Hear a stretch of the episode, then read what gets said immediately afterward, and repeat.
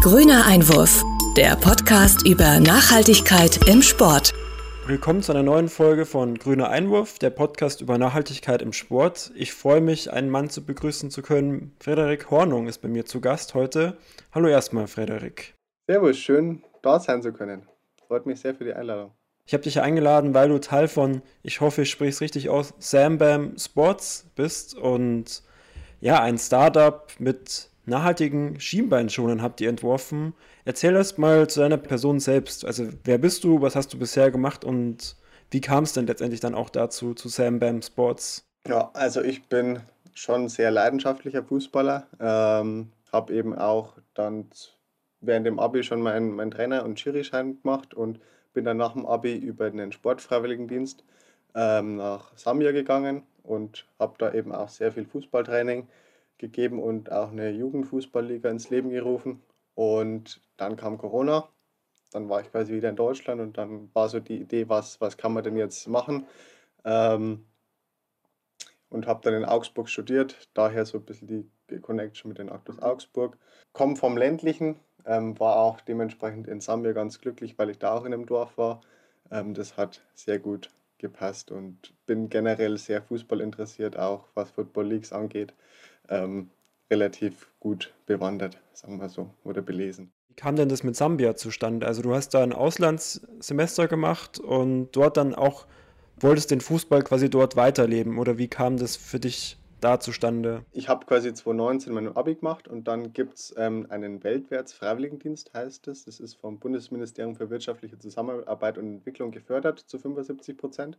Da gehen wir dann für ein Jahr woanders hin.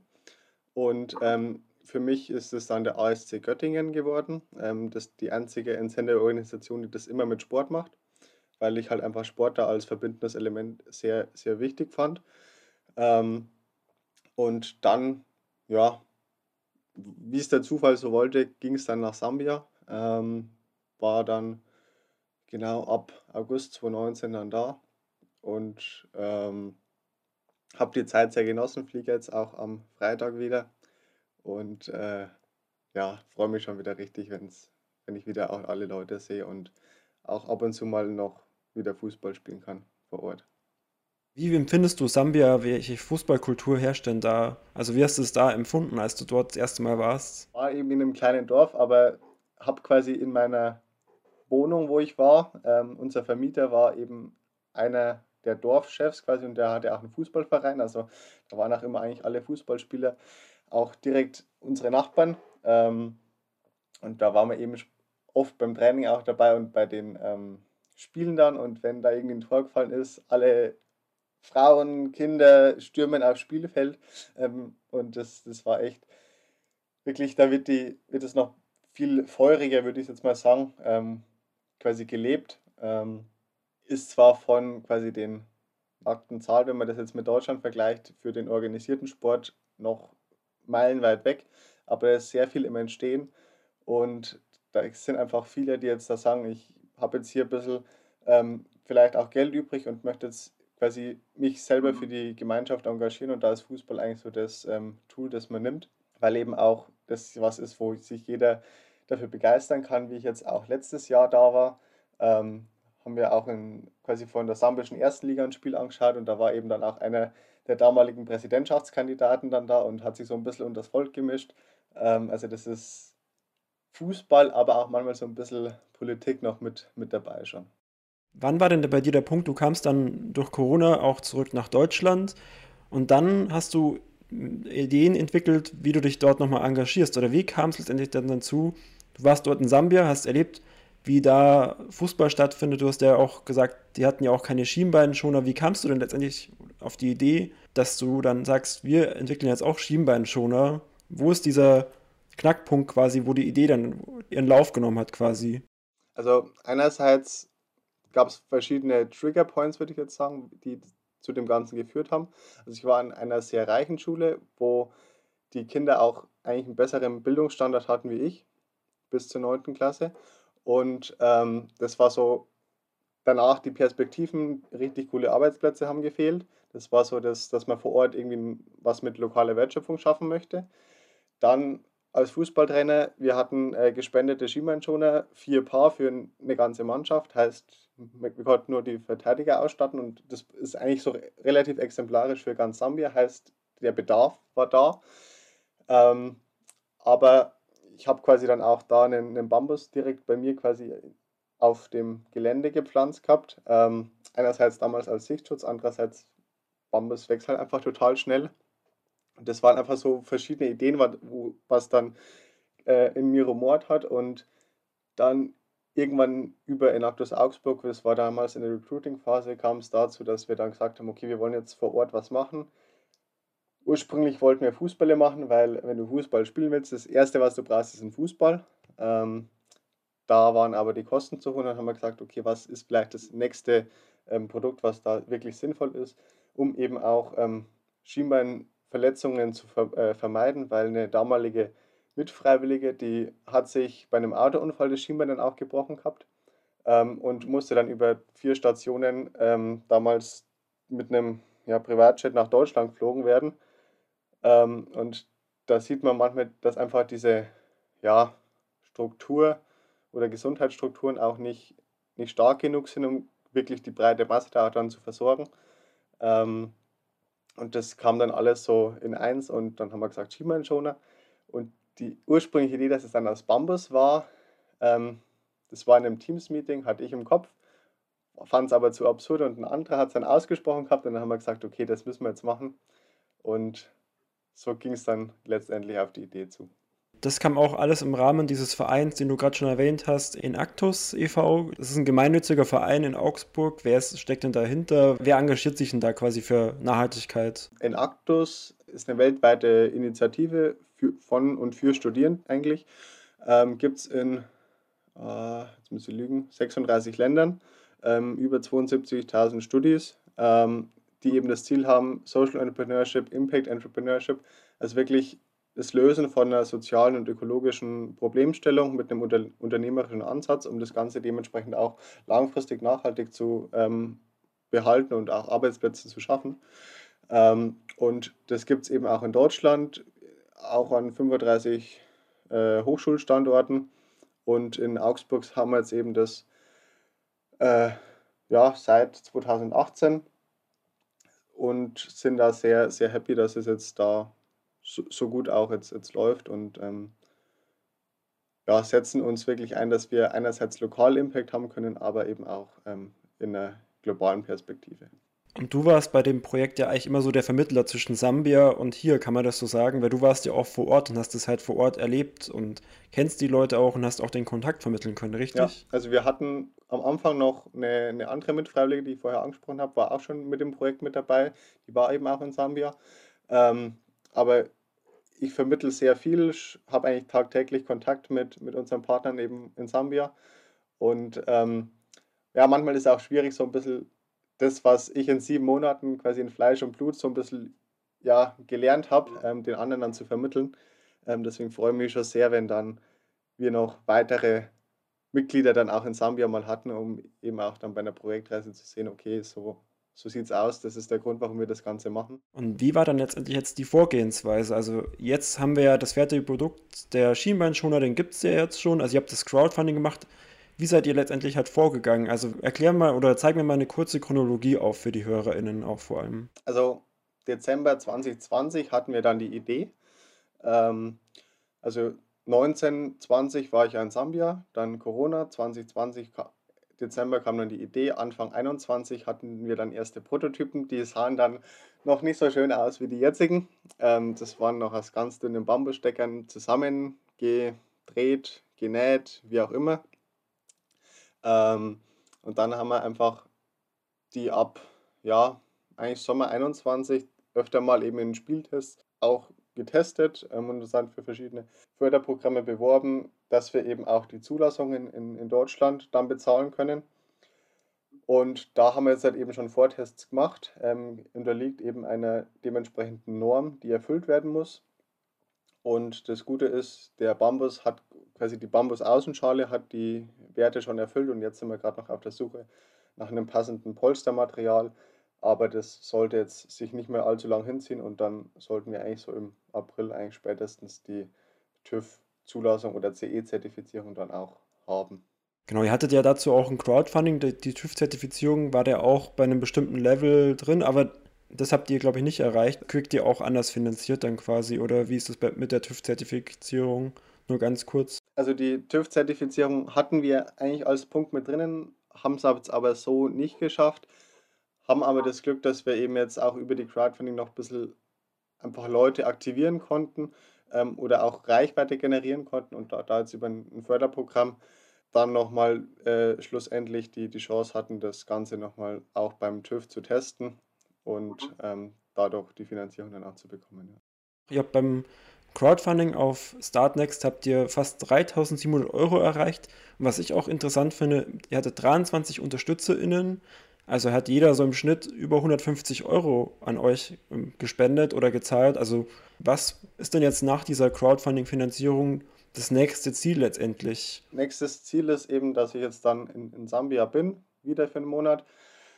Ähm, wir da die quasi Registrierung alles so vor Ort auch fertig haben, dass wir einerseits vor Ort verkaufen können, um eben auch einen, einen zweiten Einkommensstrom zu haben, andererseits aber auch die Produktion so weit ähm, auszubauen, dass wir die Stückzahlen, die wir jetzt halt veranschlagt haben in ähm, Deutschland, aber auch in Sambia dann auch wirklich gewährleisten können und eben verschiedenste Tests machen, wie sieht es mit verschiedenen Lieferdiensten aus, wie viel kostet es, ähm, wie viel kostet per Flug, wie viel kostet per Schiff, wie verlässlich sind die ganzen, ähm, weil wir wollen an sich präferiert schon per Schiff verschicken, ähm, mhm. müssen halt schauen, wie verlässlich das ist, weil wenn nur jedes dritte Paket oder so ankommt, müssen wir halt schauen, was, was es da für andere Möglichkeiten gibt. Und das ist eigentlich da noch so, um quasi unsere Lieferkette dann zu ähm, stabilisieren und auszutesten. Du hast jetzt auch schon gesagt, dass euer Team auch viel gewachsen ist. Also in Deutschland habt ihr ja schon inzwischen zehn Personen im Team dabei. Wie ist das Team denn aufgebaut? Also hast du das mit Kollegen oder sind es auch von Verein, von Enactus e.V. Leute? Also wie hat sich das Team denn letztendlich auch aufgebaut, dann von inzwischen zehn Personen in Deutschland alleine? Wir hatten eine sehr starke Recruiting-Phase von Enactus im letzten ja, nee, Winter 2021 und haben da wirklich dann auf, auf zehn Leute auch hochgehen können. Hatten jetzt zum Beispiel auch über ein Uni-Projekt von mir in Karlsruhe noch zwei, die uns während der Crowdfunding unterstützt haben. Ähm, jetzt muss man aber sagen, geht die Zahl langsam wieder so ein bisschen runter, weil einfach der Workload relativ hoch ist. Ähm, und auch das Problem ist, dass jetzt quasi bei uns relativ viele gerade im Auslandssemester waren und jetzt quasi noch in Vollzeitpraktikum gehen und da ist es einfach schwierig, das Ganze dann noch zu stemmen.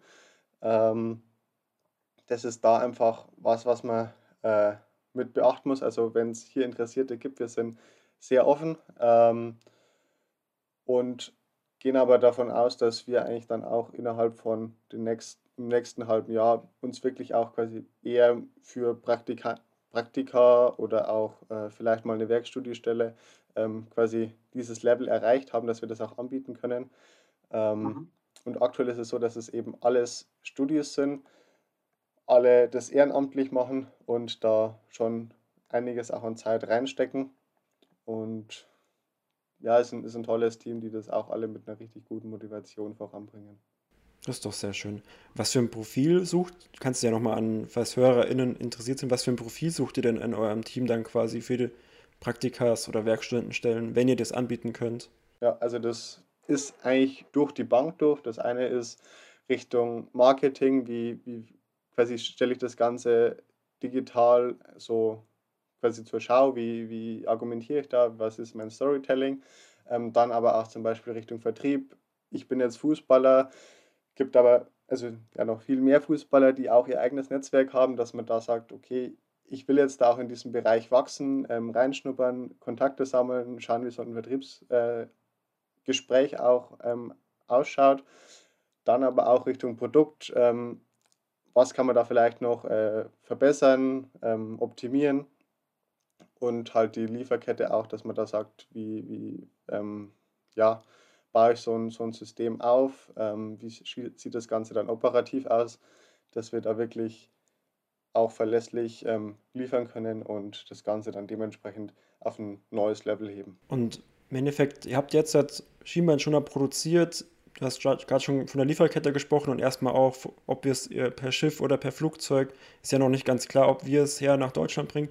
Von welchen Stückzahlen reden wir eigentlich und was für eine Zielgruppe habt ihr denn eigentlich? Also wir wollen auf jeden Fall eigentlich im ersten Jahr schon auf vierzählige Stückzahl kommen. Ähm, das ist eigentlich so Minimalanforderung bei uns. Ähm, dann wäre es Zielgruppe einerseits als erstes eher wirklich die Vereine, dass man sagt, ich habe jetzt hier einen Skimeinschoner, da ist auch mein Vereinslogo zum Beispiel mit drauf. Da kann ich auch noch einen Sponsor mit draufpacken, der mir quasi den Skimeinschoner dann, der auch dementsprechend umweltfreundlich ist, ähm, quasi sponsort und sich dementsprechend auch präsentiert.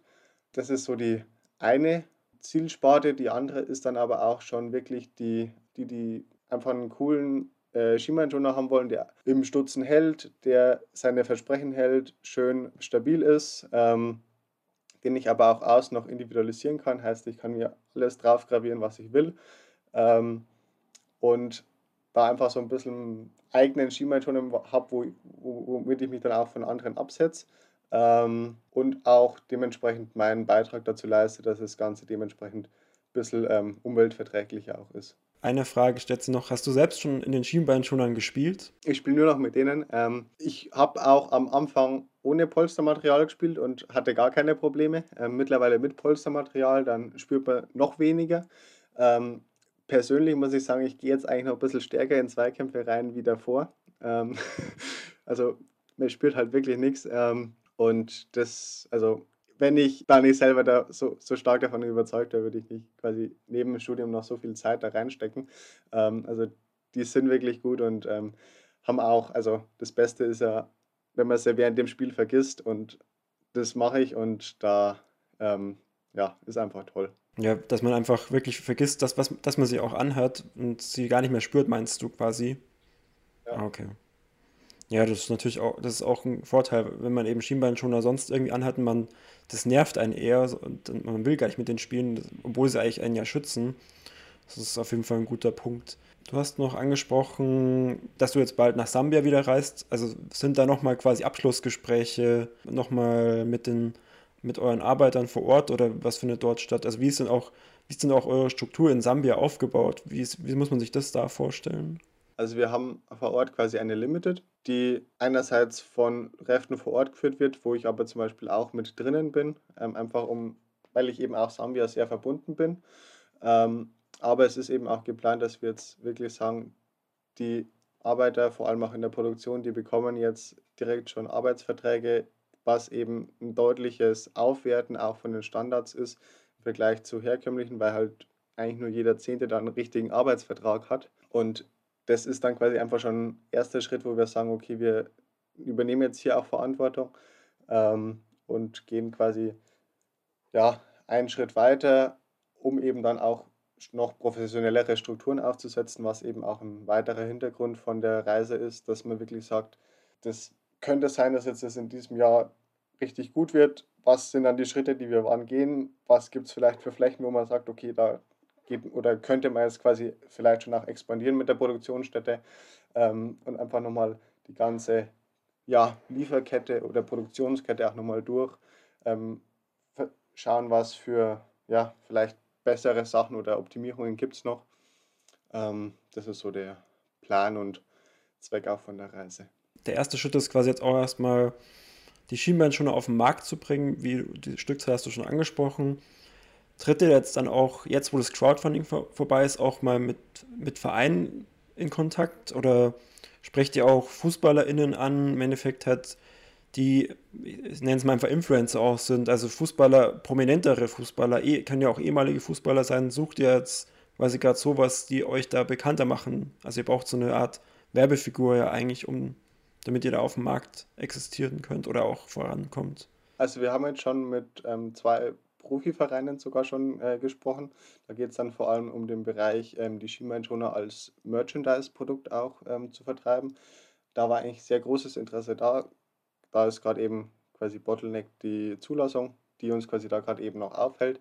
Ähm, haben aber prinzipiell total Interesse auch für ja, einzelne Fußballer, die jetzt sagen, okay, ich, ich stehe für diese Werte, ich möchte für diese Werte auch stehen und nimm da so eine Art Botschafterrolle auch wirklich für ein. Also wenn es da irgendwelche Kontakte gibt, ähm, sind wir sehr dankbar, ähm, aber wollen eben dann vor, vor allem auch in den sehr jungen Altersklassen bekannter werden, indem wir zum Beispiel auch über Fußballschulen ähm, die Leute erreichen und da eigentlich auch viele Leute auf einmal erreichen können, ähm, die jetzt vielleicht auch nicht, noch nicht unbedingt Skimeinschoner haben und wir quasi wirklich der erste Skimeinschoner von den Kindern dann auch werden können. Der erste und der einzige. Ja, stimmt. Äh, das wollte ich auch noch fragen. Wie lange hält denn bei euch so ein Skimeinschoner? Was sind denn so die Schätzungen bei euch? Der existiert noch nicht so lange, dass ich sagen kann, okay, der hält jetzt 20 Jahre. Aber es ist an sich wie Art Holz. Ähm, also ich würde jetzt von mindestens fünf Jahren ausgehen. Meine haben sich jetzt seit dem ersten Jahr kein, Schritt, äh, kein Stück verändert. Ähm, deswegen, ich würde jetzt mindestens von fünf Jahren ausgehen und ähm, kann durchaus deutlich länger sein.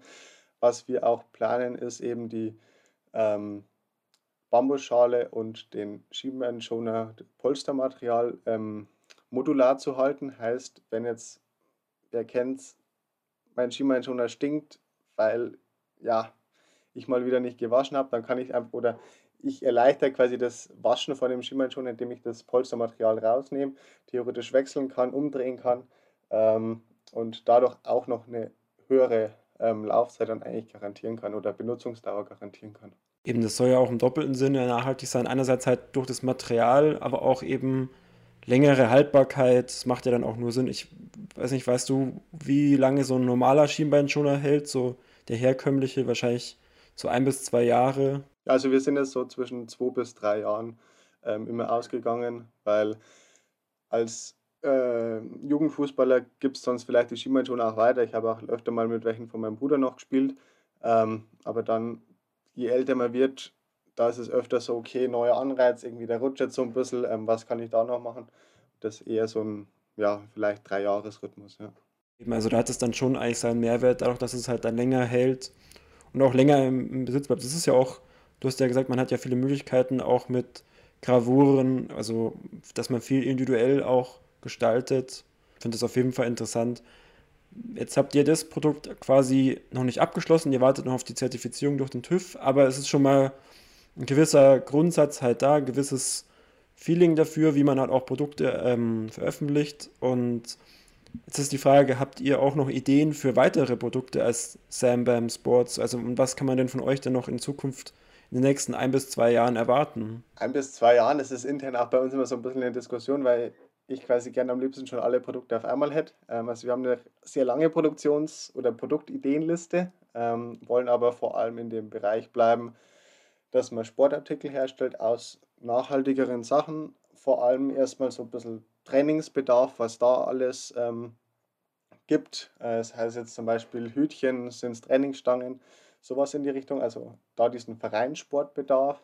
Ähm, aber mein Wunschziel das wird aber wahrscheinlich noch irgendwie zehn Jahre dauern, werden so äh, Fußballschuhe ähm, erstens aus ja, organischem Leder oder ja, pflanzenbasiertem Leder, die auch so konstruiert sind, dass die quasi ähm, nie kaputt gehen, weil bei mir ist es halt immer so, Innenseite, da wo die Ausballung am Fuß ist, da geht es eigentlich immer nach mindestens oder spätestens zwei Jahren kaputt und quasi diese geplante Schwachstelle möchte ich einfach irgendwie ähm, rauskriegen aus den äh, Schuhen, damit man einmal seine Schuhe hat und die so lange spielt, bis wirklich äh, gar nicht mehr anders geht oder auch einfach reparierbar sind. Also da haben wir eine große Liste. Bambustore zum Beispiel fallen da auch mit rein. Also da gibt es einiges, wo man ähm, quasi auf uns aufmerksam werden kann. Eine Abschlussfrage vielleicht noch. Wie seht ihr denn als Projekt, wie guckt ihr denn gerade auf den Fußball? Also ist, du hast ja auch, du hast allein schon in Sambia halt einen ganz anderen Fußball erlebt als den, dem wir jetzt im, wir haben die WM in Katar zuletzt gehabt. Wie guckt ihr denn gerade auf den Fußball? Das ist halt eigentlich ein schöner Sport, mit dem man viel erreichen kann. Und ihr versucht ja was damit zu erreichen. Es hat so irgendwie so zwei verschiedene, ganz verschiedene Welten. Ich glaube, es gibt so viele, die wirklich total keine Ahnung mehr haben, was, was beim Fußball gerade abgeht. Also wenn ich mir zum Beispiel die, die Szene da bei PSG bei dem Interview anschaue, äh, warum sie die eine Strecke denn äh, nicht mit, mit dem Zug gefahren sind und die dann einfach nur wirklich total arrogant gelacht haben. Dafür wollen wir wirklich nicht stehen. Da ist quasi wirklich so wirklich der totale Gegenentwurf, wirklich wieder auf die Werte fokussieren und das Ganze auch ähm, langfristig auch absichern, dass das Unternehmen, das dann ja bald gegründet wird, auch wirklich in dem Bereich ähm, immer bleibt und auch bleiben muss ähm, und für diese Werte einstehen muss. Ähm, da muss ich aber auch sagen, zum Beispiel jetzt Adidas, Nike, die haben ja da auch einen, einen, großen Anteil dazu. Die, die ersten Verträge oder Ausstatterverträge, es waren jetzt am Anfang nicht unbedingt nur Fernsehrechte, sondern auch große Deals in der Richtung, ähm, die da abgeschlossen wurden und das Ganze befeuert haben. Ähm, also da wünsche ich mir einfach so ein bisschen, ja, eine stärkere Verantwortung, wie sie jetzt zum Beispiel Common Goal oder dann auch Street Football World dann übernehmen. Ähm, und sehe eigentlich, dass Fußballer noch, da noch deutlich mehr quasi auch ähm, für einstehen können. Jetzt gestern im Sportstudio war auch der Andi Lute, also die Beispiele einfach stärker mit rausbringen ähm, und flächendeckender irgendwie in die Masse bringen. Einen ganz anderen Fußball im Endeffekt hat du es eben ganz kurz angesprochen. Kilian Mbappé war das ja zusammen mit dem Trainer von PSG, die eine Kurzstrecke geflogen sind und sich dann ja darüber witzig gemacht haben, da, da, über die Frage, dass sie halt mit dem Zug fahren sollen. Nur ganz kurz noch zur Einordnung eben. Und abschließend eben, was erwartest du jetzt eigentlich für dein, für Sambam Sports in den nächsten Wochen und Monaten? Und wie kann man euch jetzt, auch wenn das Crowdfunding schon vorbei ist, wie kann man euch jetzt noch unterstützen oder was Gutes tun? Also generell erzählt von uns, ähm, ab April oder so kann man auf jeden Fall vorbestellen. Ähm, dann, wenn ihr das interessant findet, kommt auf uns zu. Es gibt immer irgendwie eine Lösung, dass man bei uns mitarbeiten oder quasi unsere Vision mit unterstützen kann, sei es jetzt finanzieller, sei es ähm, zeittechnischer Art oder Expertenrat. Ähm, das ist was, das uns extrem viel hilft. Ähm, und ja, also ich persönlich bin total gespannt, wie die nächsten Wochen und also zwei, drei Monate werden, weil sich da sehr viel tun wird. Ähm, und ja, das ist eine spannende Zeit und man erlebt so viel und das ist einfach total spannend und ähm, ich hoffe, dass es wirklich, wirklich gut wird und am besten noch mit ein paar Leuten, die uns noch unter die Arme greifen. Grüner Einwurf, der Podcast über Nachhaltigkeit im Sport.